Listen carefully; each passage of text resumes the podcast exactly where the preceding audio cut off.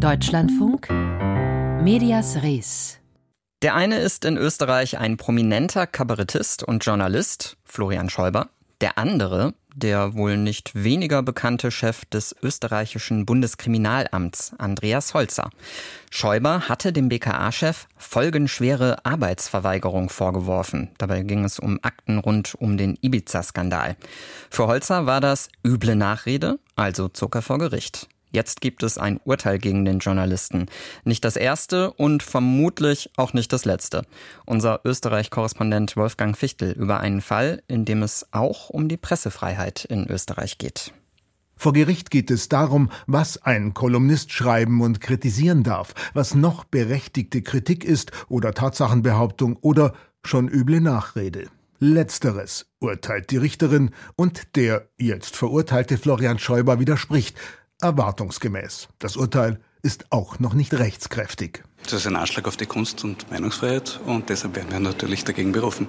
Also doch eine Grundsatzfrage, kein normaler Strafprozess. Es geht um Presse- und Meinungsfreiheit in einem überschaubaren Land, das immer wieder über bizarre Skandale staunt und im alljährlichen internationalen Pressefreiheitsranking weit von den vorderen Plätzen entfernt ist. Deshalb auch macht dieser Prozess vor dem Landesgericht in Wien Schlagzeilen. Auch im bereits zweiten Rechtsgang, wie das hier heißt. Es wird nicht der letzte sein. Florian Schäuber sagt, warum? Weil die freie Meinungsäußerung, die Kritik an einem Spitzenbeamten, der im Mittelpunkt der Öffentlichkeit steht, Herr Holz als jemand, der massiv in die Öffentlichkeit drängt, hier verunmöglicht wird.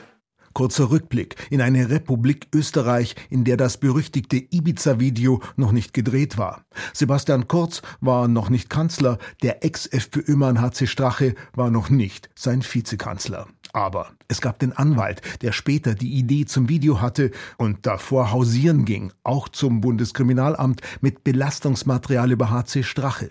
Die Rede ist von Fotos mit Taschen prall gefüllt mit Bargeld in HC Straches Kofferraum. Ergebnis der Vertretertour null.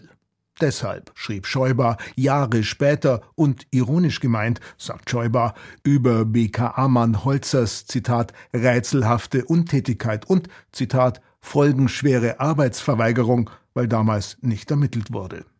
BKA-Mann Holzer aber verstand Amtsmissbrauch, also üble Nachrede. Schäuber betont, von Amtsmissbrauch war nie die Rede. Also Freispruch für Schäuber in der ersten Instanz, der aber kassiert wurde vom Oberlandesgericht und jetzt eben Schuldspruch und 7000 Euro Geldstrafe für Schäuber, die Hälfte auf Bewährung. Holzers Anwalt dazu gegenüber dem ORF zu Protokoll gegeben und nachgesprochen. Weil unrechtmäßige Tatsachenbehauptungen nie vom Grundrecht auf Meinungsäußerung getragen werden können. Schäubers Medienanwältin Maria Windhager schüttelt da nur den Kopf. Hier geht es wirklich um eine Grundsatzfrage. Hier geht es um Kunstfreiheit, um Meinungsäußerungsfreiheit. Und wenn man das Urteil so stehen lässt, dann äh, können wir einpacken einpacken. Das wird nicht passieren. Amnesty International in Wien spricht von Slap-Klagen, die in Österreich zunehmen würden. Also Klagen mit oft hohen Streitwerten, in der Sache nicht immer haltbar begründet, mit denen kritische Medien eingeschüchtert und vom Recherchieren abgehalten werden sollen. Slap, strategische Klagen. Manche davon, wie die des milliardenschweren Energiekonzerns OMV gegen die österreichische Rechercheplattform Dossier, haben es schon auf die Theaterbühne geschafft als Lehrstück in Sachen Demokratie. Demnächst wieder im Wiener Volkstheater. Schäuber und Holzer treffen sich aber wohl nochmal vor Gericht. Und dann würde es wohl langsam auch genug Stoff geben für eine Netflix-Serie. Ich sehe da mindestens zwei Staffeln und Christoph Walz in der Hauptrolle. Aus Wien war das Wolfgang Fichtel über den Gerichtsprozess zwischen Österreichs BKA-Chef Holzer gegen den Kabarettisten und Journalisten Schäuber.